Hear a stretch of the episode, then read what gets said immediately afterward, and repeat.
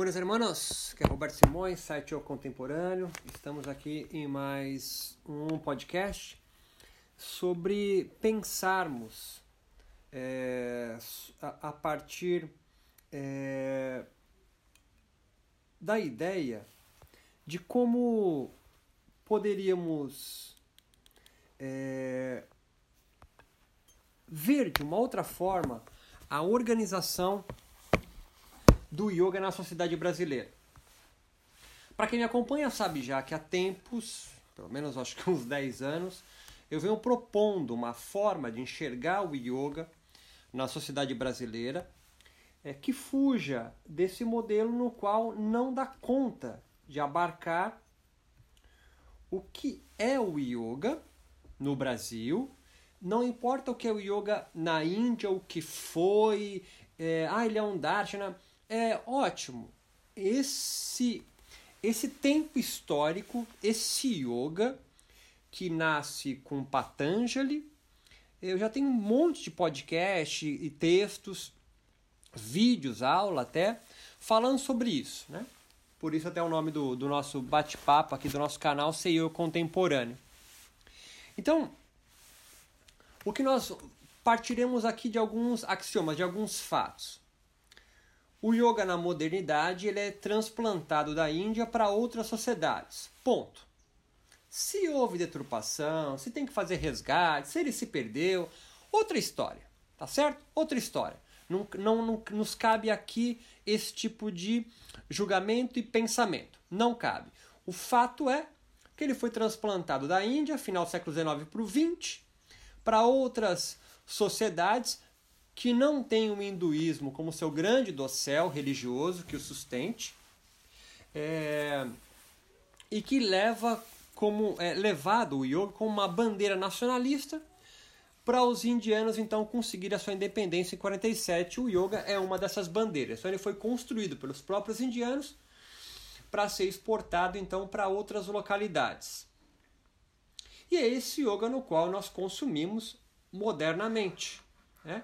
É, a ideia até da construção né, de cursos de yoga, peregrinações a locais sagrados da Índia e de outros lugares do mundo também, e a venda de produtos de yoga é um produto, é um fato advindo do yoga encontrando outras sociedades não hinduístas. E a própria Índia entrando num modelo republicano e não mais imperialista.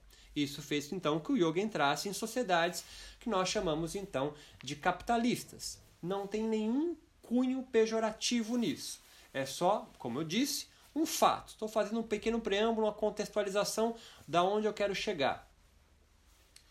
O yoga, então, nessas no, outras sociedades, é, não imperialistas, é, de certa forma seculares, né, laicas, ou seja, que a igreja está, a igreja que eu digo, a organização religiosa, não a igreja católica somente, né, o hinduísmo é uma igreja, né, é, fora, é, desvinculado do Estado, possibilita a esses cidadãos, indivíduos que moradores de sociedades seculares, poderem acreditar nos seus próprios deuses e em outras religiões. Isso causa então uma pluralidade religiosa na Índia, no Brasil, na China.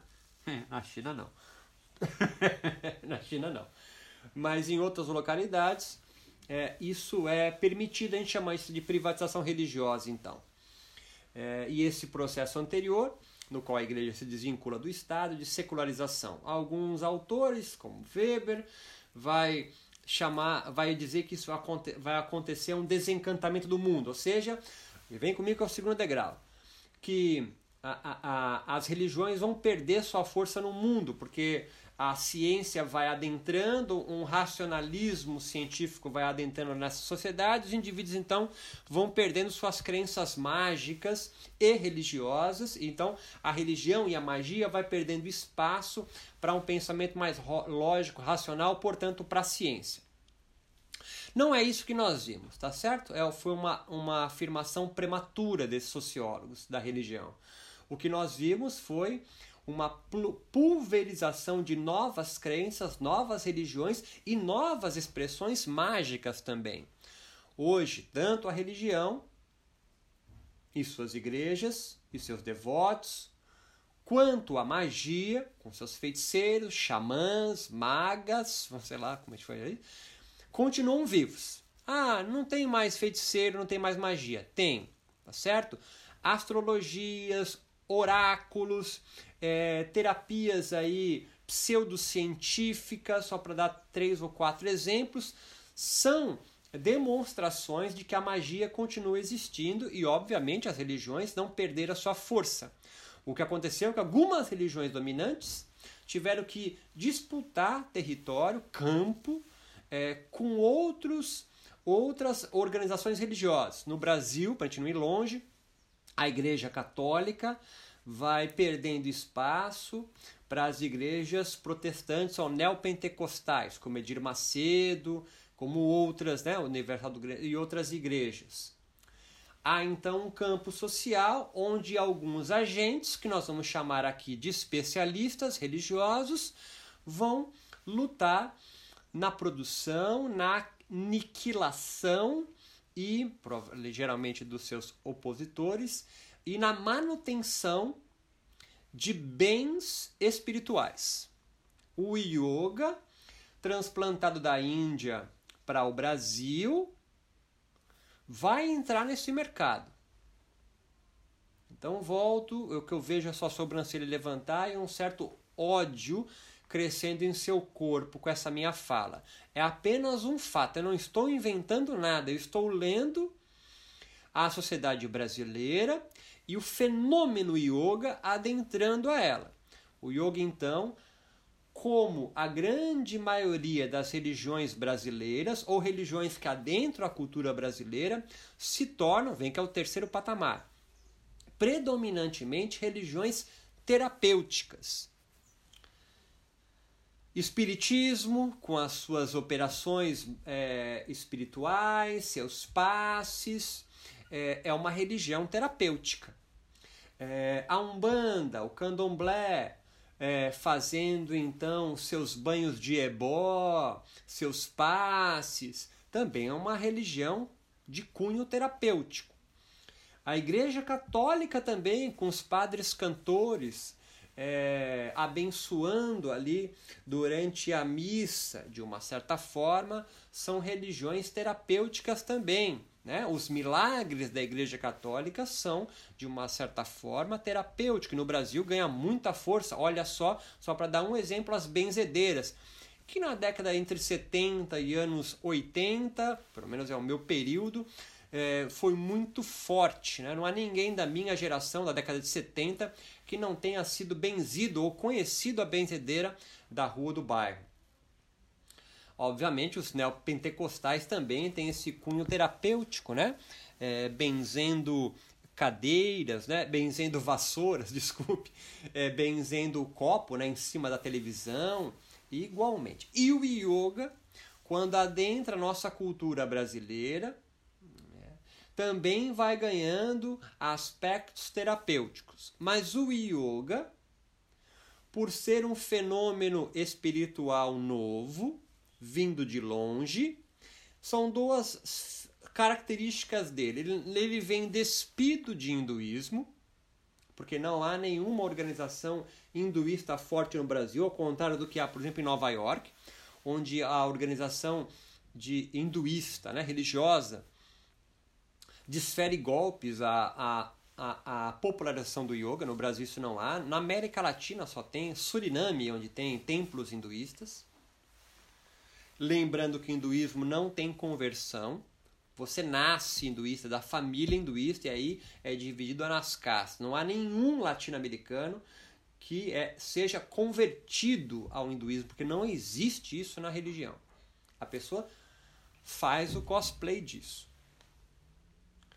Um outro ponto interessante e importante aqui, antes de a gente adentrar, então, é um resultado da minha fala até aqui, que nós temos então duas organizações bem distintas nesse campo espiritual do Brasil, do mundo, mas vamos falar do Brasil, que são as religiões e as magias, as escolas mágicas e dentre eles aos seus especialistas. os especialistas religiosos, que são três, mas a gente vai ficar em, em um só, que são os sacerdotes, os profetas e os místicos.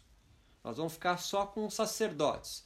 São nomes, então, conceituais, né? não são nomes, conceitos ideais, mas são é, é, personagens conceituais. O sacerdote é o cara ligado à organização religiosa no qual ele faz parte.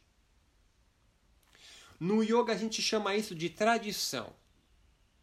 A gente do yoga não gosta de aproximação com religião, então a gente chama de tradição o que na ciência da religião nós cunhamos como igreja ou organizações. Então, do Iyengar Yoga, do Ashtanga Vinyasa Yoga, de Kaivalyadama Institute, a Vidya Mandir, Palas Athena e é, Ananda Marga e outros são organizações religiosas. São então igrejas, entre aspas, talvez agora, nesse momento, mas elas estão organizadas por especialistas religiosos, então sacerdote. Qual a diferença então do sacerdote para nosso ter segundo personagem aqui conceitual? Eu já falei sobre místicos, já falei sobre profetas em outros. Nós vamos falar dos magos ou dos feiticeiros é, ou das feiticeiras, né? É, dos xamãs, enfim. Ao contrário é, do sacerdote que ele vai é, manter a tradição. Eles são então conservadores nesse sentido, vão sempre se voltar à tradição deles, a uma certa pureza. Os magos, ou feiticeiros, feiticeiras ou xamãs, se você preferir, eles estabelecem uma relação não de discipulagem, não de devotos, mas de clientes. É. Os, é, as explicações, que são afirmações sobre como e por que algumas recompensas podem ser obtidas e custos enfrentados, é, entre os sacerdotes elas são é, explicações mais gerais e os entre os magos ou feiticeiros são mais específicos. Me faço entender. Um sacerdote vai é, comercializar seus bens simbólicos com fins transcendentes, que são impossíveis de serem verificados empiricamente. Por exemplo, um bem-estar geral, ou no exemplo da Igreja Católica, o céu, né?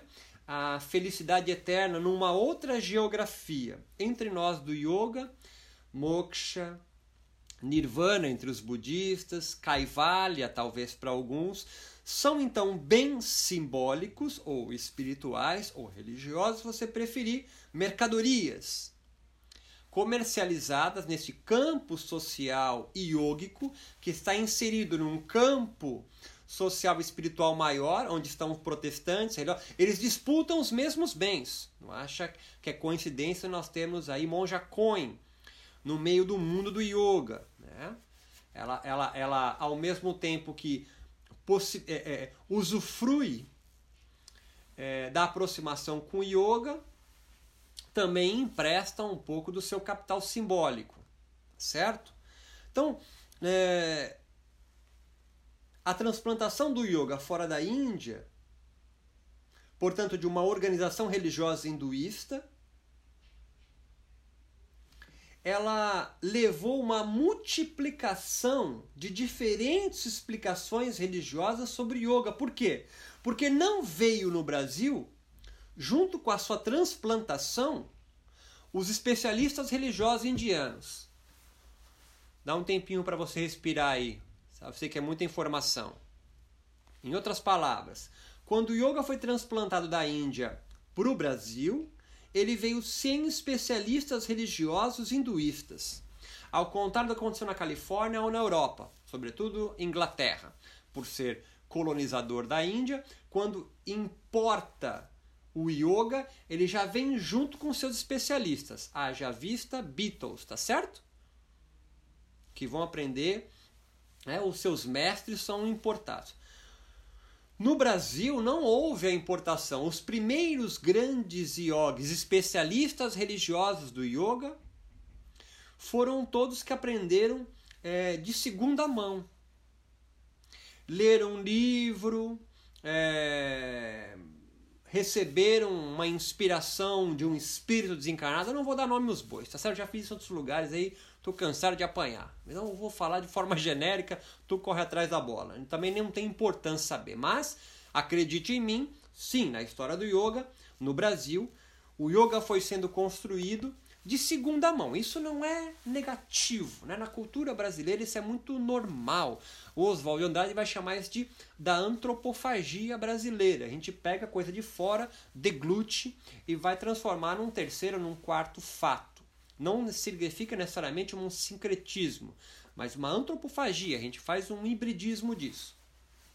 No primeiro momento, então, o yoga vem para o Brasil é, deglutido por outros agentes religiosos ou especialistas religiosos que não são hinduístas. Então eles há uma ausência de um padrão externo que leva então uma multiplicação de diferentes uma multiplicação de diferentes explicações sobre yoga. Isso produz inevitavelmente uma crise de fé, tanto que há uma segunda geração de yogis já herdeiros desses primeiros yogis brasileiros, é, é, me segurando para não falar nome, é, que vão então beber lá da Índia, eles vão fazer esse caminho inverso, eles vão lá para a Índia. Então há uma geração que recebe de segunda mão, aí depois eles vão lá para a Índia, direto para suas tradições, para suas igrejas, cara, lá na Índia. E aí depois de passar uma temporada ou temporadas lá, eles vão construindo, que eles, é uma frase comum dessa segunda geração, um resgate do yoga. Então eles vão, é, por ter sido construído com uma ausência de um padrão externo, vão buscar lá. Porque se não fizessem isso, haveria uma crise na fé, na confiança do yoga. Então eles vão beber lá e vão começar a trazer então seus especialistas para cá. Mas por que essa multiplicidade é, de explicações diferentes do yoga. É, não criem, como se disse acima, uma crise de fé no yoga, ou seja, o yoga perdendo a sua credibilidade como um compensador. Os sacerdotes é, no Brasil cresce. E a partir dos anos 2000 no Brasil, essas organizações religiosas do yoga ou igrejas vão lutar por aniquilar a magia que veio no yoga, ou seja, que veio se afiliando à ciência, porque quando o yoga é transplantado para o Brasil, sem seus vem comigo que isso aqui é mais um patamar. Talvez eu encerre nesse patamar de cima aqui. Estou vendo que é muita informação. Eu estou vendo a sua cara aqui pelo podcast ele é importado de forma mágica. O que significa isso? Significa que, muito mais do que a moral do yoga ou ética do yoga, é construído no Brasil as ferramentas, as técnicas do yoga. Uma grande diferença entre as igrejas do yoga, a tradição do yoga, que vem com seus especialistas sacerdotais, é, a construção de escolas magistas, ou seja, a, a formação então não de sacerdotes, mas de magos do yoga. Vem comigo com esses nomes aí da ciência da religião. Né? Não é um cara com um chapéu pontudo fazendo um barulho num caldeirão, tá ligado? Riscando um pentagrama no chão. Mas o feiticeiro ou o mago, ao contrário, né, o oposto do sacerdote, como ele estabelece clientela e não devotos, ele é um especialista nas técnicas. E agora você começa a entender porque nas revistas do yoga ou agora no Instagram e nas lives que acontecem, nas aulas ao vivo, você encontra muito mais referência a posturas, a respiratórios, às limpezas, do que yamas e niyamas, por exemplo.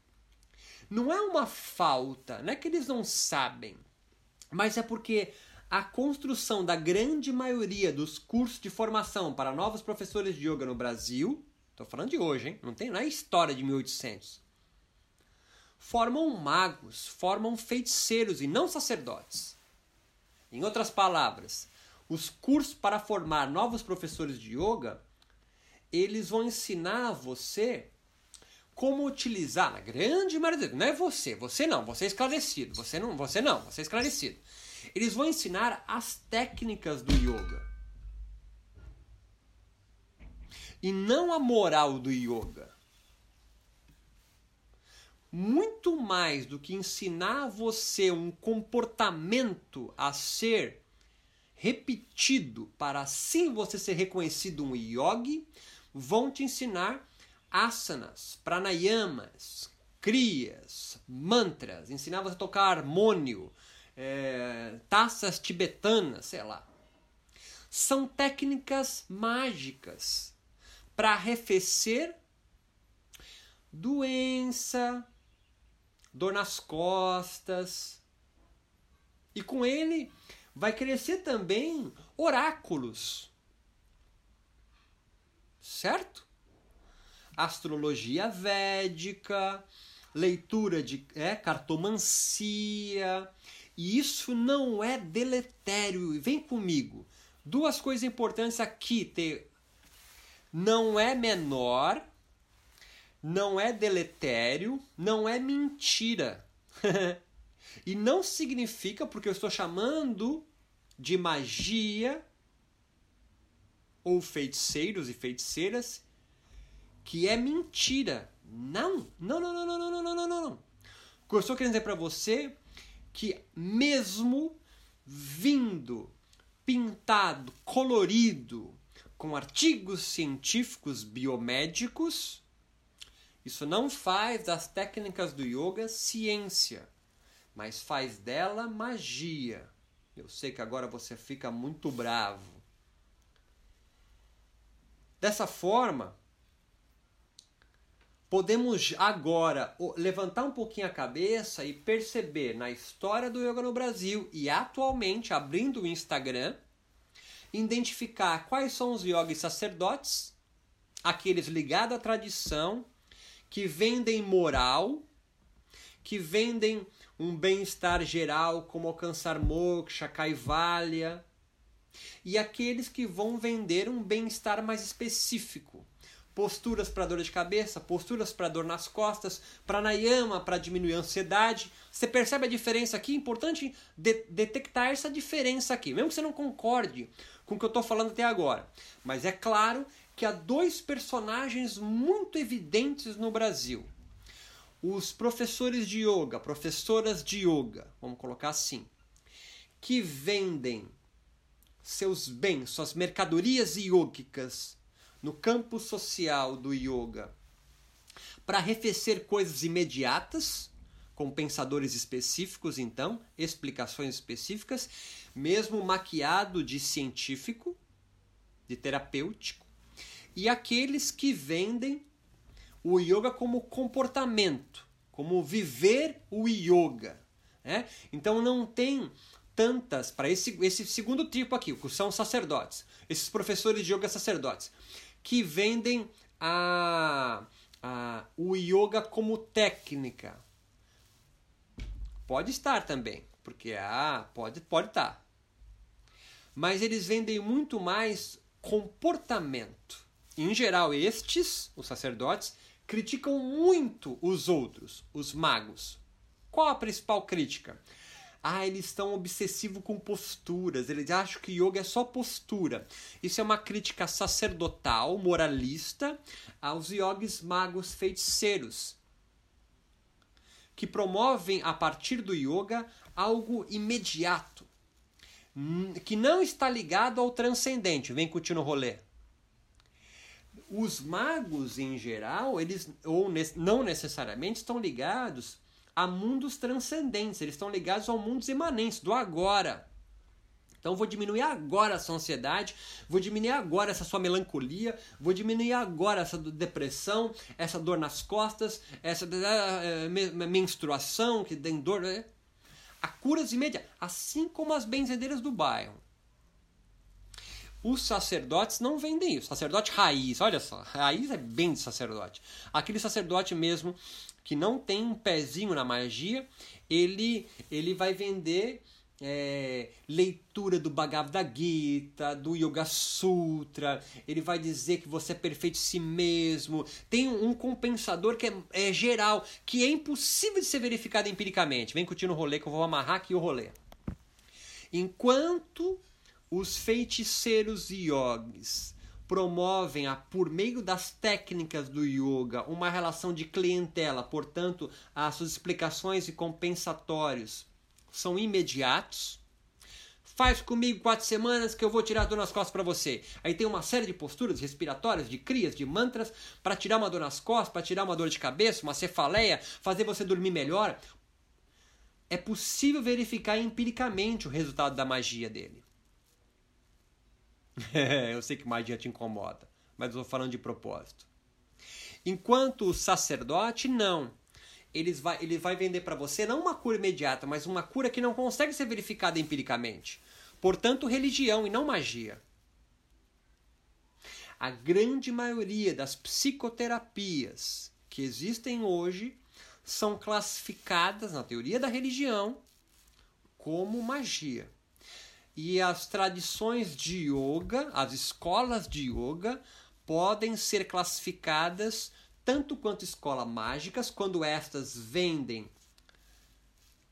as técnicas de yoga para cura imediata, quanto organizações religiosas religiosas, organizações yogicas religiosas, quando essas então dão muito mais prioridade ao aspecto moral e comportamental. Quer ver um outro exemplo simples aqui para associar rápido?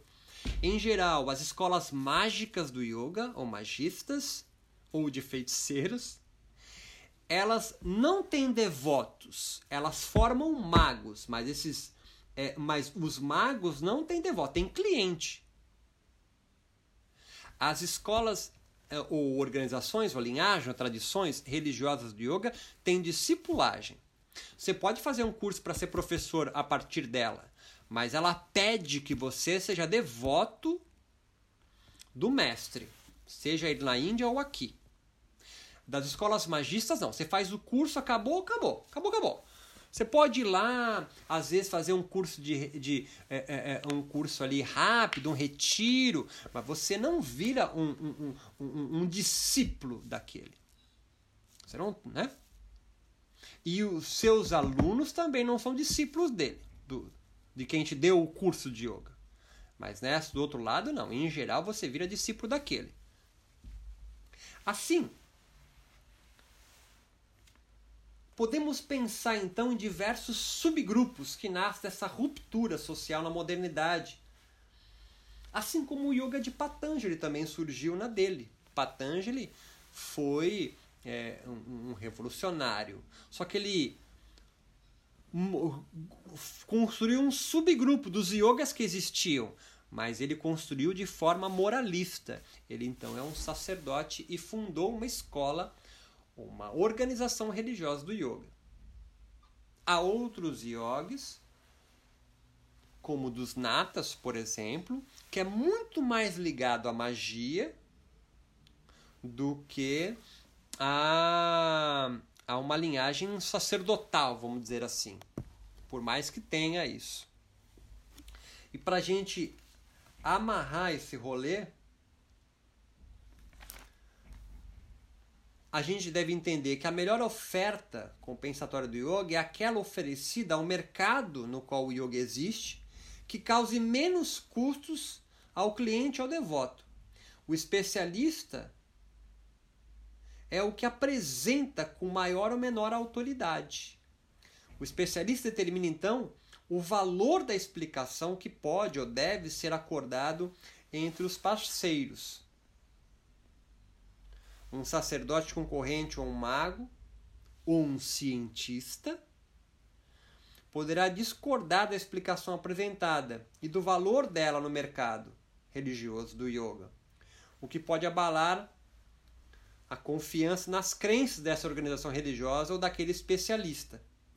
Por causa dessas incertezas, desse jogo flutuante dos valores no mercado religioso do yoga, uma pessoa combinará as explicações, as avaliações de outras pessoas para chegar a uma avaliação final para si mesmo.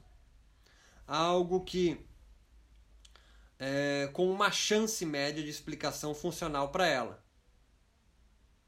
Claro que se o indivíduo tiver uma experiência direta, a sua própria avaliação com sucesso na, uh, vai se aplicar a dele. Em forma geral, especialista religioso, então, são as pessoas que se especializam em produzir e trocar compensadores de grande generalidade com base em suposições sobrenaturais. E o especialista mago ou feiticeiro é aquele que vai produzir essas explicações, mas sem necessariamente uma base no sobrenatural, porque ele pode estar ligado a explicações muito imediatas. Então, até agora o que nós temos que pensar em dois grandes personagens conceituais. O yogi sacerdote, ligado sempre a uma organização religiosa, ele tem uma discipulagem. Ele faz parte de um caminho que vai começar, sei lá, em Shiva, em Ganesha. E tem o yogi feiticeiro mago. Ele não pertence a nenhuma organização de discipulagem. Ele pode ser formado por um mago X ou Y, mas ele não está ligado né, como devoto a ela. Ele pode ler os livros desse mago, se inspirar nele. E a segunda diferença muito importante: os sacerdotes, então, volto a reiterar isso, eles vão é, desenvolver explicações com base no sobrenatural. Não dá para ser verificado empiricamente. Moksha, Kaivalya, Nirvana, esse bem-estar geral. É longe. De, de ter, precisa de fé. Enquanto os magos ou feiticeiros ou feiticeiras não necessariamente está no base no sobrenatural. Prana, Kundalini, chakras. É, não é que pode ser verificado empiricamente. Mas o resultado prometido pelo mago é verificado empiricamente. Por exemplo, tenho dor nas costas. Você faz quatro semanas de postura X e Y, e aí a dor nas costas diminuiu. Ah, foram as posturas. Essa é uma explicação mágica. Porque para ser verificada empiricamente pelos ditames da ciência, é um rolê bem gigante, é bem maior. Eu sei que essa hora você fica puto, porque em geral um mago não quer ser identificado como mago ou feiticeiro, mas como um cientista. Agora, se você for identificado realmente como um cientista, baseado em dados empíricos, é, é, artigos e não sei o que, você mata prana, você mata kundalini, você mata tudo. Porque aí prana vai virar oxigênio, chakra vai virar glândula, e isso é muito ba muito pouco. E o segundo passo para você feiticeiro que quer ter validação científica quando a ciência, ou se a ciência, nunca vai acontecer isso, mas se a ciência, porque Dalai Lama falou isso também com Mind and Life, não aconteceu. Se a ciência explicar você, professor de yoga, mago, perde a sua clientela, porque aí o seu cliente vai buscar explicação num hospital, num PS, é, atrás de um médico de jaleco branco e não mais para você. Então, entenda, você quer ter a validação, corroboração da ciência, mas você mantém o cientista longe. Ou você mesmo, mago, faz uma carreira acadêmica para ter a chancela da ciência para dizer que é cientista. Alan Wallace, Amit Goswami, é esse exemplo. Na próximo, no próximo, no, na, na, próxima sequência dessa série aqui, a gente vai entrar nessa parte dos cientistas, cientistas gurus, ou cientistas yogis, ou cientistas meditadores, que vão ter a chancela da ciência para corroborar a magia que eles fazem. Meu nome é Roberto Simões, site Contemporâneo. Essa aqui é a série Yoga, Magia e Magos e Sacerdotes. Nos encontramos na próxima aula.